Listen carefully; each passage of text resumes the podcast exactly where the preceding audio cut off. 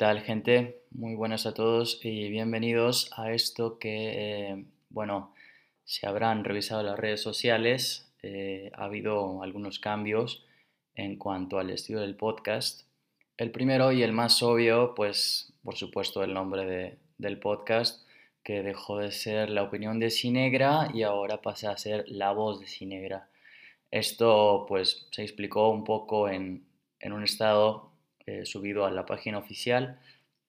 Pero bueno, no está de más eh, desarrollarlo un poco en esta, en esta ocasión, ya que pues tenemos eh, mucho tiempo para conversar entre nosotros, ya que la página estuvo y también el podcast estuvo ausente desde mediados de marzo y vamos a platicar un poco sobre esto, por qué se detuvo la producción del podcast, por qué se mantuvo todo muy callado, porque de repente nos topamos con que esto dejó de ser una opinión y ahora es una voz. ¿Cuál es la diferencia entre estos dos? Bueno, vamos a comenzar con eh, pues lo más llamativo, ¿no? El cambio de, de nombre.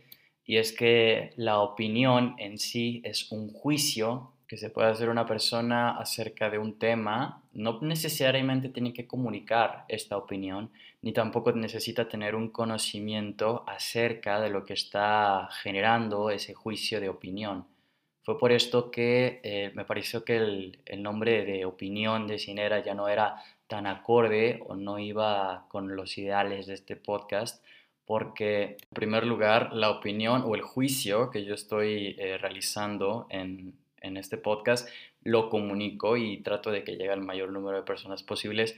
Y por otro lado, eh, no se basa esto en mera opinión personal, sino que también se presentan hechos, fundamentos eh, y opiniones externas, otros puntos de vista que eh, se han presentado tanto de personas de la vida cotidiana como expertas, como datos históricos, anécdotas. Bueno, estamos aquí para hablar de muchísimas cosas y no simplemente un juicio personal que se tiene por, por los temas aquí tocados.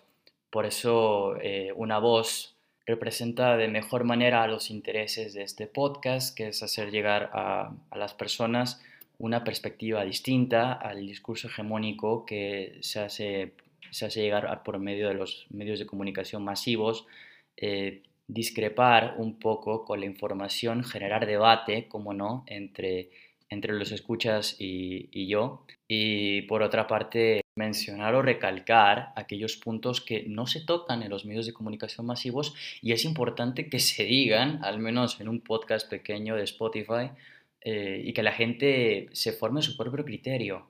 Porque ya lo decíamos en episodios pasados y siempre lo estamos recordando, eh, la opinión crítica y el criterio individual es eh, más importante que pertenecer a un colectivo el cual dicta un discurso y tú como militante de ese colectivo tienes que seguir a rajatabla, ¿no? Y no puedes discernir ninguno de los, de los puntos.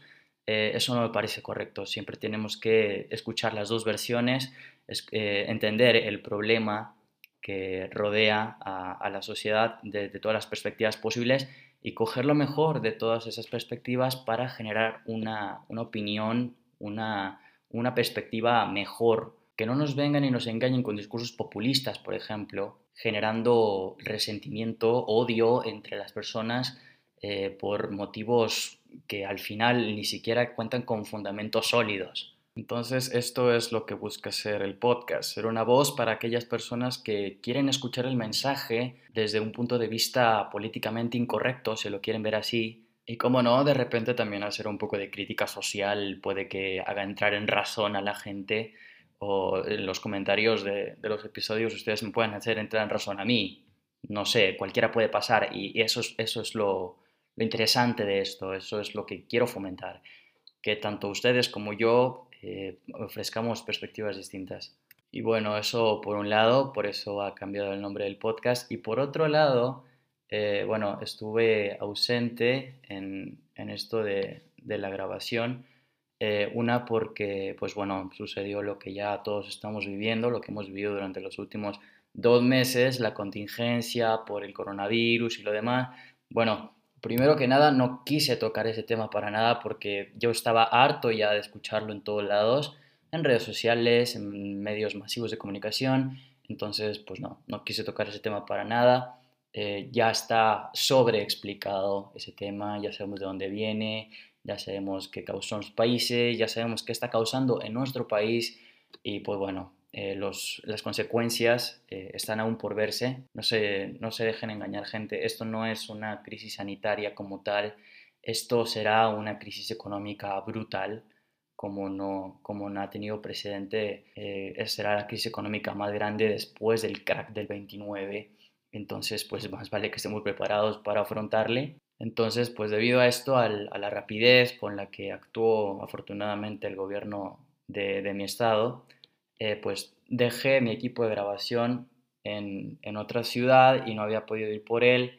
Cuando al fin fui por él para retomar eh, pues la grabación del podcast, pues me entró esa ansiedad de estar encerrado todos los días, 24 horas, salir eh, un poco a, tomar un poco de aire y, volver a, la casa y pues con clases en línea y todo esto. Y, bueno, la, ansiedad de estar encerrado todos los días, de tener todo el tiempo del mundo y al, mismo tiempo sentir que, el tiempo no rinde, bueno, ese tipo de cosas hicieron que, me alejara de la grabación y que que me sintiera menos productivo que de costumbre. Entonces, pues bueno, estuve, por esos dos motivos estuvo ausente el podcast, más de dos meses me parece que estuvo ausente, eh, pues no fue, no fue agradable, sí pasaron varias cosas que, que me hubiera gustado comentar aquí, pero pues por la diferencia temporal, pues ya, ya no es tan relevante platicarlas como lo hubiera sido en su momento.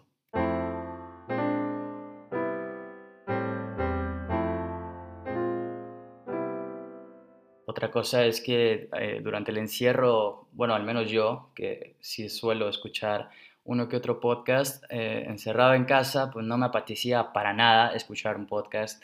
Entonces, si a mí no me apetecía escuchar podcast, porque a la gente le iba a apetecer escuchar mi podcast. Entonces, pues no, también eso, eso me alejaba un poco de, de grabar, porque decía, bueno, pues que a nadie le, a nadie le va a apetecer a escucharme y pues bueno, pero no todo en el encierro fue malo, porque si bien había gente que pues pasaba todo el día recostada en cama, había otras personas que hacían su propia rutina de ejercicios en casa, y bueno, yo me puse a alimentar un poco el intelecto y me leí algunos libros, eh, me leí tres libros en este, en esto que llevamos de cuarentena, eh, y no, no lo menciono como presunción, sino para recomendar eh, un, par de, un par de libros que, que tuve la oportunidad de leer. Eh, uno de ellos fue La Isla de la Pasión, de la escritora colombiana Laura Restrepo. Eh, quizá alguien de la audiencia ya lo, ha leído y sabe de qué va. Es una excelente novela. Para todos aquellos que no, sepan de qué va, eh, bueno, La Isla de la Pasión o la Isla Clipperton, que es como se, nombra en, en, el libro, fue un atolón olvidado en el Pacífico que perteneció a México hasta eh, pues, principios del siglo XX y pues este pertenece actualmente a Francia.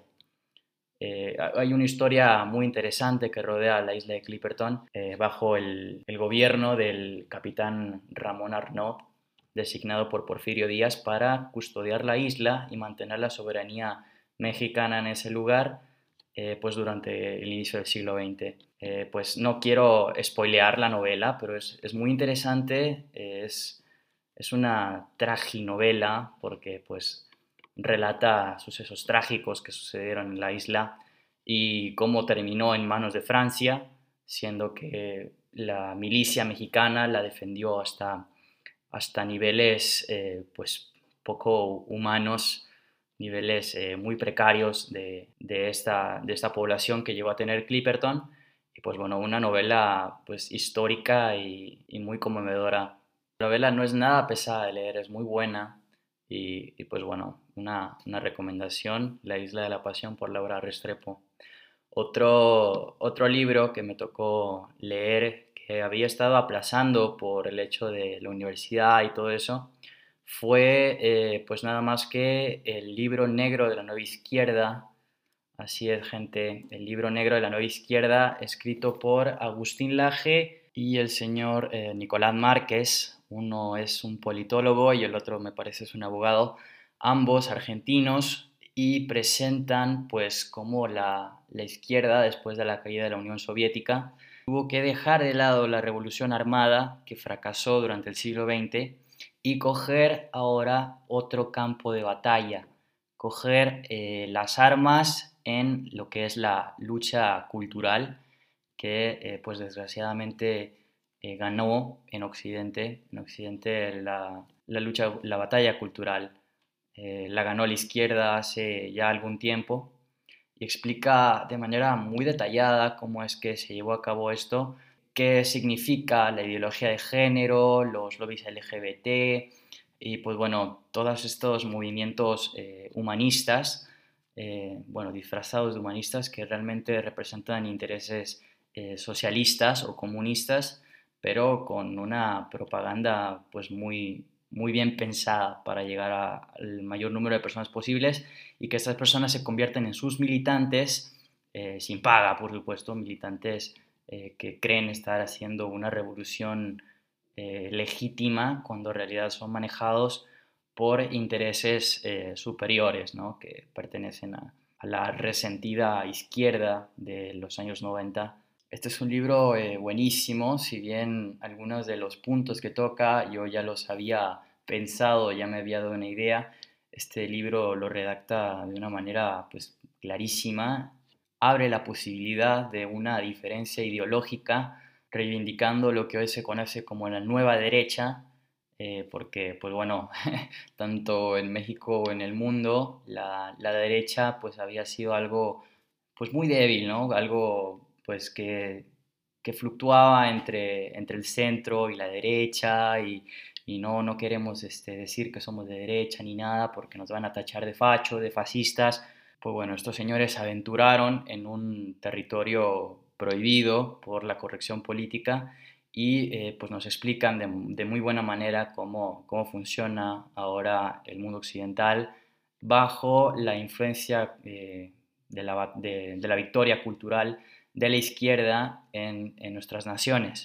Y bueno, estos dos autores hicieron un trabajo fenomenal, pero también no, se, no quedan exentos de algunos errores en su obra que me gustaría comentar por si alguno de ustedes ya leyó el libro negro de la nueva izquierda o planea leerlo, sepa que no comparto cada una de las ideas que se mencionan en este libro, sobre todo eh, las mencionadas por Nicolás Márquez.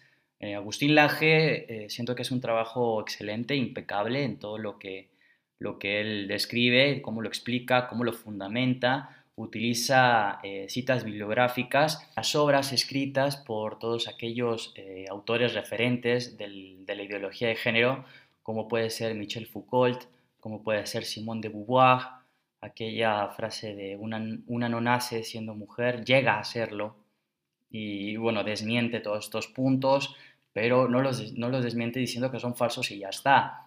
Da una explicación, da eh, fundamento, argumenta bastante bien porque esta ideología de género está conduciendo a los países occidentales a que sean cada vez más totalitarios, por ejemplo. Pero en la segunda parte, escrita por Nicolás Márquez, hay algunos puntos que la verdad, pues sí, sí hace falta revisarles y corregirles bastante.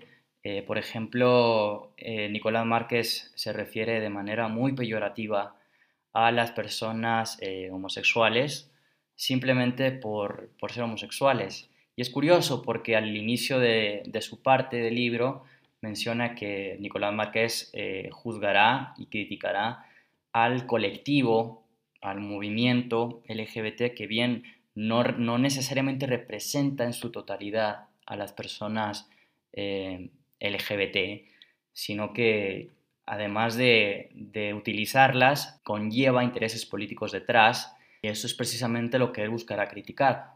Pero una vez dentro de la obra, eh, sumergidos en la, prosa de mm, Nicolás Márquez, este empieza a referirse a las personas homosexuales de manera muy peyorativa, eh, hace referencia a Sodoma y Gomorra, bueno, cosas religiosas que, que considero que ya no tienen cabida una persona con una orientación sexual distinta merece el respeto y la dignidad cualquier otra persona heterosexual. Eso está en la Constitución Política de los Estados Unidos Mexicanos en su artículo 1. Todos somos iguales ante la ley. En la mayoría de países occidentales también se encuentra este, este artículo en alguna parte de su constitución donde no habrá ningún tipo de discriminación por motivos de raza, religión u orientación sexual. La homosexualidad no es ilegal en Occidente. Entonces, pues me parece que utiliza pues muchas veces las palabras incorrectas para referirse a estas personas, eh, pues se siente un, un rechazo latente por parte de Nicolás Márquez, eh, pero aún así su teoría pues se puede rescatar un par de puntos. Como mencioné, la primera parte escrita por Agustín Laje es, es impecable, pero sí la parte escrita por Manuel Márquez pues sí, sí tiene algunas deficiencias sobre todo la manera de dirigirse ¿no? a, las personas homosexuales que merecen el respeto, estipula pues la respectiva constitución de cada país, ¿no? que pues no debe existir ningún tipo de discriminación, ni positiva ni negativa, porque pues sí he escuchado el término discriminación positiva, sobre todo cuando se habla de las cuotas de género para las mujeres. Eso es un tema muy interesante que estaba revisando yo en, en las noticias. ¿Y qué viene siendo la cuota de género? Eh, se preguntarán mucho. Bueno, la cuota de género es eh, reservar puestos de trabajo para eh, ciertas personas dependiendo únicamente de su género. Por ejemplo, una empresa, si hay 100% de puestos de trabajo, hay que reservar, no sé, un 30 o 40% exclusivo para mujeres.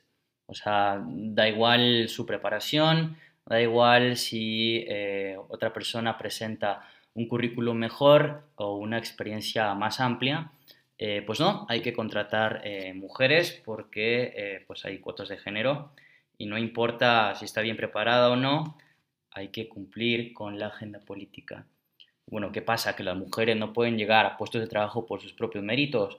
Es que se está dando por hecho que las mujeres eh, son inferiores. Esa es la política de género que maneja esta gente. Darles facilidades a las mujeres. ¿Y, eso por qué? Se supone que somos eh, ciudadanos iguales ante la ley, no tendría por qué haber ningún tipo de discriminación. porque eso lo dejas más fácil? Dando por hecho que si se lo dejas al mismo nivel que un hombre, ella no podrá competir. Pues, ¿Quién te crees tú para decidir algo así? La mujer es igual de capaz. La mujer es igual de capaz que un hombre. No hay que hacer distinciones de ese tipo, cómo reservar un, espacio exclusivo para puestos de trabajo de mujeres cuando ellas pueden ganárselo por sus propios méritos. No creo que sea igual de satisfactorio que a mí me reservasen un lugar porque eh, tengo el cabello negro y la mayoría que trabaja en la empresa tiene cabello rubio pues oye, yo quiero competir con los rubios, no porque yo, yo tengo el cabello oscuro, sino porque yo puedo demostrar que laboralmente soy competitivo y soy mejor que, que un rubio. No, no me des el puesto de trabajo nada más porque, porque tengo el color de cabello diferente. Ah, pues lo mismo, porque tienes que designar un puesto de trabajo a alguien por tener eh, órganos sexuales diferentes, por ser un género diferente. Eso no tiene ningún sentido. Deja que las personas eh, trabajen y vivan en una economía de libre mercado como somos nosotros, con eh, igualdad de oportunidades, con igualdad salarial. Eh, claro, pues eso está contemplado en, el Código Penal, no se le puede remunerar menos a nadie partiendo de, alguna, de alguna característica física, ya sea religión, raza o sexo. Entonces, pues no, eso tampoco entra entonces, bueno, esas cuotas de género que están dando por hecho que la mujer no puede, cuando la mujer sí puede y la mujer no lo ha demostrado. Cada vez son más mujeres las que están presentes en el campo laboral. Por ejemplo, el 33% de los graduados universitarios son 33% más mujeres que hombres. Entonces, bueno, lo, vemos también eh, en nuestra realidad. Mi carrera, por ejemplo, relaciones internacionales, somos ocho hombres en un, salón de treinta y tantos. Somos como 34, ocho hombres y el resto mujeres. Entonces es claro que cuando nos graduemos, cuando salgamos a pedir eh, trabajo, el mercado laboral estará eh, en su mayoría compuesto por mujeres y eh, una minoría de hombres. Que voy a tener que ir a pedir una cuota de género para hombres, para pedir puestos de trabajo de relaciones internacionales a los hombres, porque los hombres somos los que menos nos graduamos y hace falta que nos reserven un lugar, es que no me lo puedo ganar por mis propios méritos, pues no, es ridículo. Y pues bueno, en España, en España estaba sucediendo, por ejemplo, que eh, el subsidio del gobierno para el cine español iba a ser de 75% para las mujeres contra el 50% del hombre. O sea, el Estado, eh, papi Estado, el, que tanto critican los, en el 8M y, quieren eh, acabar con, con, el totalitarismo del Estado, ¿no? El Estado opresor. Bueno, papi Estado opresor pagará 75% de la película si eres mujer y eh, únicamente 50% de la película si eres hombre. Claro, eso con los impuestos de todos los contribuyentes. La película no será financiada únicamente por eh, las españolas, sino que será eh, por todos los españoles en general. Y, pues bueno, eso es la discriminación positiva. Eh, parece que, existe un, resentimiento por épocas pasadas en las que sí, en efecto, la mujer tenía un, rol menos protagonista, pero se ha cambiado radicalmente. Cada vez las mujeres acaparan más el mercado laboral y las mujeres están en igualdad de derechos ante la ley en todo Occidente. Entonces, estas eh, organizaciones políticas eh, se basan en resentimientos de épocas pasadas que todos queremos olvidar porque, pues, bueno, eh, era realmente injusto lo que se vivía en ese momento. la mujer no tenía derecho al voto, no tenía derecho a representación política. Eso cambió bruscamente. en México, por ejemplo, en los años 50, fue cuando el movimiento sufragista logró el voto a la mujer. Y bueno, a partir de ese momento la mujer ha ganado cada vez un papel más protagónico por sus propios méritos, no necesariamente porque el Estado tiene que brindarle cuota de género, tiene que subsidiarle los proyectos a una mujer porque es mujer. Eh, eso es nuevo, gente. Eso lleva unos pocos años implementándose, eso de, pagarle las cosas con dinero de los contribuyentes a eh, pues una parte de la población simplemente por tener o no tener algo entre las piernas. Se busca un resentimiento de lucha de clases que se utilizaba, mencionaba Agustín Lange, en la Guerra Fría del proletariado contra la burguesía, pues se han utilizado la misma retórica, pero llevado a una lucha de sexos hombres contra mujeres, los hombres muy malos, las mujeres este, son oprimidas, son víctimas, hay que eh, movilizar a las mujeres para que se rebelen contra los hombres. Es la misma retórica de la Guerra Fría implementada en una eh, lucha de sexos. Como nos damos cuenta, la lucha de clases eh, socialista fracasó en el siglo XX. Todos nos, nos hemos dado cuenta cómo viven hoy los países eh, que mantienen esta ideología, Corea del Norte, Cuba, Venezuela, esta, esta ideología ha fracasado, entonces, eh, pues inevitablemente esta guerra de sexos que busca reivindicar al proletariado, que ahora se representa con las minorías y con las mujeres, pues terminará fracasando de igual manera. ¿Por qué? Porque ya existe un, un sentido de igualdad ante la ley que ningún movimiento político de estos busca respetar, buscan en, lugar de, respetar la igualdad de, derechos y oportunidades ante la ley, buscan invertir la balanza que se tenían antaño, donde los hombres tenían más oportunidades que las mujeres, ah, pues ahora se busca que las mujeres eh, y las minorías, en base a la representación y a la discriminación positiva, tengan más cupos en el mercado laboral, por ejemplo, o en la representación política. Y esto nos lo están vendiendo de una manera excepcional. Esta gente es experta en propaganda y es que la izquierda, compuesta pues, por, por estos grupos eh, disfrazados de, humanistas, apega mucho a los argumentos emocionales y argumentos sentimentalistas.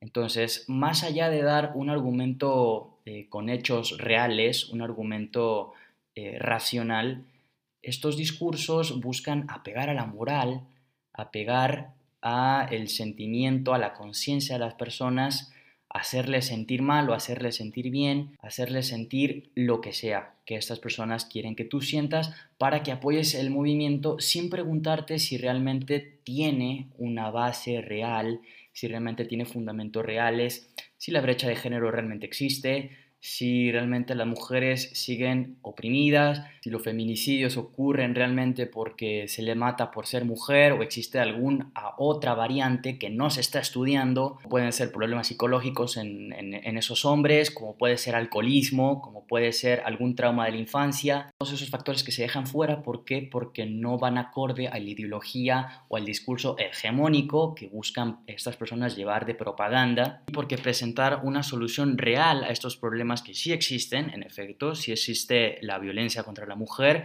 estoy diciendo que eso no exista, simplemente que estas ideologías o estos movimientos no buscan resolver realmente el problema de raíz. ¿Por qué? Porque si lo resuelven, se quedan sin votos, se quedan sin militantes. Si el feminismo busca resolver la problemática que es la violencia contra la mujer, el feminismo deja de existir. ¿Por qué? Porque ya no se necesita feminismo, ya se logró resolver el problema inicial que llevó al feminismo ser el feminismo. Y eso no es lo que les interesa a estas personas. Si yo tengo un problema y me quejo y con mi queja resuelvo mi problema, dejo de quejarme. Es lo, es lo mismo con estos, con estos colectivos. Si hay una problemática y se resuelve, el movimiento, el colectivo de izquierdas deja de existir. Entonces, entonces es necesario que el problema persista para que el movimiento también se mantenga y cada vez se vuelva más fuerte. Desembocando en lo que ya hemos comentado, discriminación positiva, cuotas de género, aborto libre, que bueno, el aborto libre eh, pues ha sido un tema eh, brutal tanto en Argentina, que está muy peleado, todavía es ilegal en Argentina, pero pues el movimiento feminista en Argentina busca principalmente eso, promover el aborto eh, legal y gratuito, que al final del día no es gratuito porque lo pagan los contribuyentes, pero es la parte que nadie les dice a estas personas eh, precisamente para mantenerles en el movimiento y pues seguir lucrando con estos movimientos cada año. Ahora que tocamos de manera tan contundente el tema de la izquierda, dejando de lado los movimientos eh, de lobbies, los movimientos de colectivos, eh, hace falta hablar de, un tema político ya en materia nacional que tiene que ver con el partido de izquierda por excelencia que tenemos en, México, que es eh, Morena. Ese partido, eh, bueno, supongo que la mayoría de ustedes se dio cuenta que su presidente, el señor Alfonso Ramírez Cuellar, presidente del partido Morena, propone que el INEGI investigue el patrimonio de las personas y permitirle al Estado acceder a la información fiscal de los ciudadanos. Comentaba también que se debe tener acceso a las cuentas de servicio de administración tributaria y a toda la información financiera y bursátil de las personas. Esto significa que el Partido Morena busca violar la privacidad financiera de los ciudadanos mexicanos para descubrir quiénes son los que ellos consideran ricos y dónde están las personas eh, ricas del país esto, eh, pues obviamente levantó alarmas en todo el país. Esto es el primer paso del autoritarismo socialista al que todos estábamos eh, pendientes y afortunadamente no habíamos tenido el desagrado de encontrarnos, pero pues esto ha sido el primer paso hacia una intervención por parte del Estado en nuestra eh, privacidad fiscal. Esto, gente, es muy peligroso, a pesar de que el presidente López Obrador se mostró en contra, y prácticamente cualquier persona con uso de razón se mostrará en contra, si la economía sigue como está, si sigue decayendo, si sigue habiendo repudio y persecución a la inversión privada, como se ha venido haciendo desde el año 2019, si las empresas confían cada vez menos en nuestro país, si la inversión no deja de caer año tras año, eventualmente los ricos, o lo que ellos llaman ricos en este país, serán sometidos a una cacería de brujas. Serán perseguidos, serán eh, llamados a redistribuir la riqueza, porque para esta gente al parecer ser rico es malo, tratan de eh, hacer lo que cualquier Estado populista haría, que es romantizar la pobreza, cuando de verdad lo que se tendría que hacer es impulsar a la gente que está en el sector de pobreza a que salga de esta y se incorpore a la clase media y eventualmente busque escalar en, el estrato social, bueno, para esta gente no, para esta gente eh, ser exitoso, tener eh, pues recursos económicos es malo y por lo tanto pues hay que buscar dónde está, ¿no? Para, para en caso de que fracase el modelo económico de López Obrador, que todo apunta a que va, va, a fracasar, pues bueno, perseguirles y generar una lucha de clases donde la población más afectada será, por supuesto, la clase media y baja si, si el país quebra. Entonces, que la población media y baja tenga a quien culpar, que no miren al Estado cuando se den cuenta que han perdido su trabajo porque la empresa donde trabajaban cerró, porque el Estado siempre le está metiendo hostigamiento, no le apoyó durante la crisis del COVID y pues bueno, la empresa tuvo que irse del país y eso llevó a que se quedaran sin empleo, bueno, el Estado lo que hará será lavarse las manos y decirle, no, mira, que yo soy bueno, yo te apoyo a ti, yo estoy persiguiendo a los capitalistas que te dejaron sin trabajo, ellos tienen la culpa, enójate con ellos.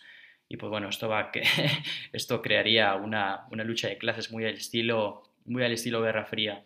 Quizá esto suene mucho a ficción y realmente pues quisiera que se quede en eso, en ficción nada más, pero no sería la primera vez que nuestro país se divide en dos grandes facciones. Nuestro país siempre ha estado dividido, gente, eh, esto no es sorpresa para nadie, existen las divisiones desde siempre, desde la colonia, las castas, eh, en el periodo del juarismo con los liberales y conservadores, en la Revolución Mexicana, los porfiristas, los zapatistas, los villistas, carrancistas, actualmente eh, pues el norte y el sur, la gente de, la capital que mira muchas veces como inferiores a la gente que ellos llaman de provincia por no vivir en la Ciudad de México, que eso me parece una ridiculez.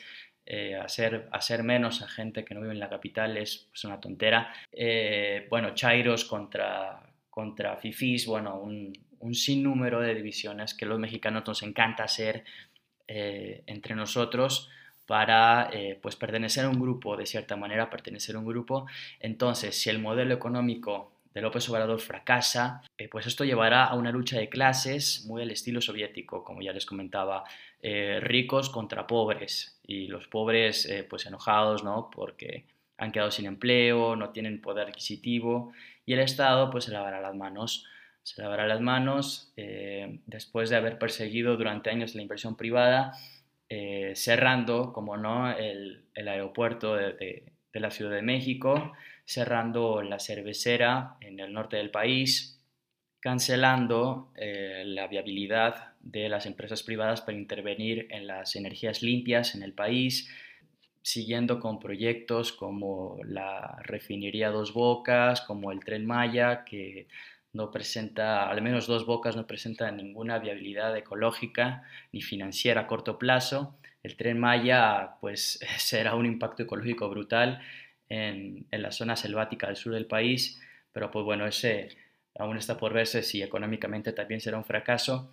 Pues bueno, después de todo el hostigamiento, como les dije, al sector privado, del repudio a las empresas, de preferir a la clase eh, menos privilegiada, eh, que bueno, esto como les comentaba es muy de izquierda, es muy sentimentalista, el hecho de apoyar a los pobres y decir que los pobres eh, pues son, son los, los, perdedores en el sistema neoliberal. Pues bueno, esto, esto es de, se puede ver de diferentes perspectivas. Si bien la, la población menos favorecida, pues se le tiene que apoyar para que salga de ahí, no tienes que hacerse a costa de perjudicar a la clase trabajadora, a la clase empresarial que genera el empleo, porque al fin y al cabo lo que la persona menos favorecida necesita es un empleo. Lo que más empleos genera en este país es la, la incentividad privada, es el emprendimiento. El emprendimiento proviene en su mayoría de la clase alta y de la, de la clase media alta. Entonces, si tu política interior se basa en perseguir a este tipo de gente que genera empleo, a pesar de que, pues, es cierto, la, riqueza en México está muy mal distribuida, pero si invitas a la gente que tiene el poco capital eh, concentrado a que se vaya del país, pues bueno, eso te deja un país en ruinas. Y no hace falta ser economista para saberlo. Si hostigas al sector privado, pues el sector privado se va y ya está el sector privado no, quiere perder, nadie quiere perder, ni ellos su empresa, ni nosotros nuestro trabajo. Entonces, ¿cuál es el punto de eh, hostigar a las empresas privadas? Pues no lo sé. Generar votos es lo único que te puede generar perseguir a las empresas privadas, porque esto le dice a las clases menos favorecidas que estás peleando por ellos, que te preocupas por ellos, cuando realmente lo que estás haciendo es preparar el camino para que les vaya peor. Pues sí, gente, estamos ante un panorama muy turbio en lo que a inversión privada se, se refiere. Hubo un total abandono por parte del gobierno federal durante la pandemia, durante la contingencia a las empresas privadas que ojo, cuando hablamos de empresas privadas no estamos hablando únicamente de las grandes corporaciones. Empresas privadas van desde una barrotera, por ejemplo, hasta pues Walmart, como podemos notar las dimensiones. Una empresa privada puede ser pequeña, o sea, no necesariamente tiene que ser una gran corporación. Y de igual manera se les está dejando en el olvido, grandes y pequeñas por igual.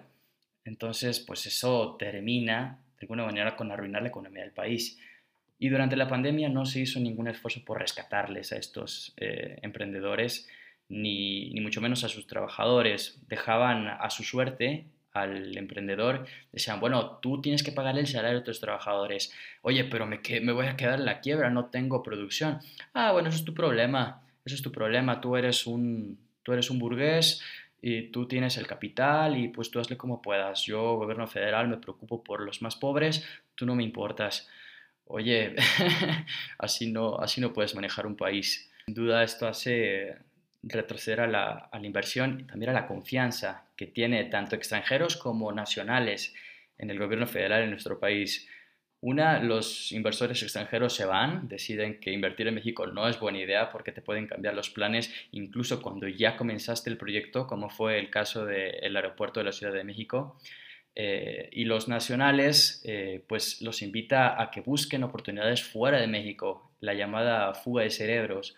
Oye, un país que no apoya al emprendimiento, un país que no apoya a las empresas, pues invita a que todos aquellos intelectuales que tienen una idea, que tienen capacidad para emprender, para generar riqueza en el país, pues deciden irse a otro, a otro que no les cambie las reglas de repente, a otro que no deteste la inversión privada, a otro donde no se les deje al último cuando se trata de rescatar la economía. Si bien este nuevo gobierno buscaba hacer las cosas distintas, pues se esperaba que no les hiciera peores.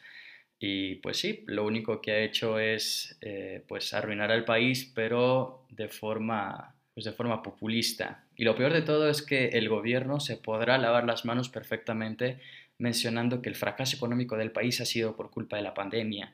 Van a lavarse las manos diciendo, bueno, es que nosotros hemos hecho lo mejor que hemos podido, pero la pandemia desgraciadamente nos golpeó durísimo y estamos en bancarrota. Y bueno, esto de la pandemia les ha ido como anillo al dedo, la verdad. La economía mexicana ya venía creciendo 0% desde el año anterior, o sea, 0.1% de crecimiento anual es nada y está al riesgo de la contracción. Entonces, este año lo que se esperaba era algo similar. Y con esto de la pandemia van a lavarse las manos diciendo, bueno, es que lo hemos intentado, pero la pandemia se nos vino encima y ahora tenemos una contracción del 10%.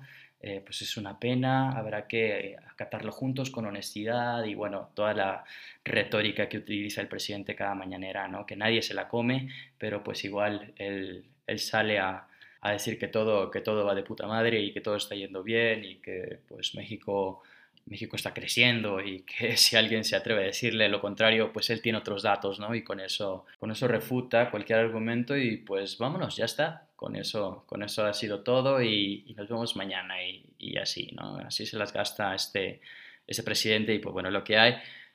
Desafortunadamente nos queda hasta el 2024 con él. En 2021 habrá elecciones eh, legislativas. Espero que la gente sea más consciente y, pues vote, vote con sabiduría, ¿no? Vote eh, sin dejarse llevar por los discursos populistas. Dudo mucho que pase, dudo mucho que la, la población realmente despierte. Eh, pero pues bueno, habrá que esperar lo mejor de los compatriotas. Y pues nada, eso, eso englobaría bastante bien el tema de hoy. Temas, porque hemos tocado, si bien temas de, del mismo, de la misma familia, pues temas de diferente índole. La verdad que es un gusto volver, un gusto estar de vuelta platicando con ustedes, eh, decir lo que pienso, decir lo que, lo que hace falta decir, llevar la voz, como comentábamos al inicio del podcast. Eh, llevar esta voz de todos aquellos que estamos eh, disconformes, todos aquellos que queremos cuestionar y nos da miedo cuestionar por, temor a rechazo social, por temor a ser linchados en redes sociales, por temor a discernir con el discurso hegemónico. Bueno, esta gente que me está escuchando y, entiende de lo que hablo, gente, no se atemoricen. La oposición política es algo que siempre ha existido y siempre existirá. Entonces, más vale que hablen ahora o callen para siempre, porque esta gente, esta gente no callará. Entonces, pues el que calla otorga. Más vale que si están inconformes con algo, pues lo digan bastante fuerte. Mi medio de comunicación, pues es este podcast. Si bien llega a pocas personas, eh, pues la, la creación de una comunidad de oyentes, pues está siempre y estará en sus manos. Eh, los escuchas son lo único que tengo para hacer crecer esta comunidad. Si les interesa el podcast, pueden seguirle. Si les interesa compartir el mensaje y hacerle llegar esta, esta corriente a más personas para que se involucren en, en esta comunidad de, gente pues que, que, sigue mi trabajo y que le interesa conocer un poco más eh, de opiniones eh, diversas más allá del discurso hegemónico. Yo sé bien que el podcast es algo todavía pues bastante desconocido en América Latina o en la comunidad hispana. No porque nadie sepa de qué va, sino más bien porque no hay un público todavía muy amplio que consuma este tipo de, de contenido. En habla inglesa es ampliamente popular, en América Latina y Hispanoamérica en general está está, se podría decir, en pañales, todavía está creciendo a un ritmo paulatino, pero ahí va, ahí va, cada vez hay más gente que le da oportunidad al podcast y pues eso, eso es una oportunidad grande para todos aquellos que hacemos contenido en esta plataforma y que nos gusta expresarnos eh, de esta manera con ustedes. Mucha gente, eso sí me he dado cuenta, mucha gente eh, malentiende cómo es que se puede escuchar el podcast, se puede escuchar de muchísimas maneras eh, no solamente es tirarte en la cama con unos auriculares y, quedarte una hora ahí escuchando, no, puedes pasar al perro, puedes lavar el coche, puedes este, hacer los deberes del hogar mientras escuchas el, podcast de fondo eh, con auriculares de distintas maneras, no, hace falta que dediques eh, una hora de tu día específicamente a escuchar el podcast, no, el podcast te acompaña a través del día con tus actividades diarias y por eso se hace más llevadero. Pero pues nada, ya nos hemos extendido mucho. Eh, eso sería todo de mi parte por esta ocasión. Muchas gracias por escucharme y que tengan una excelente semana.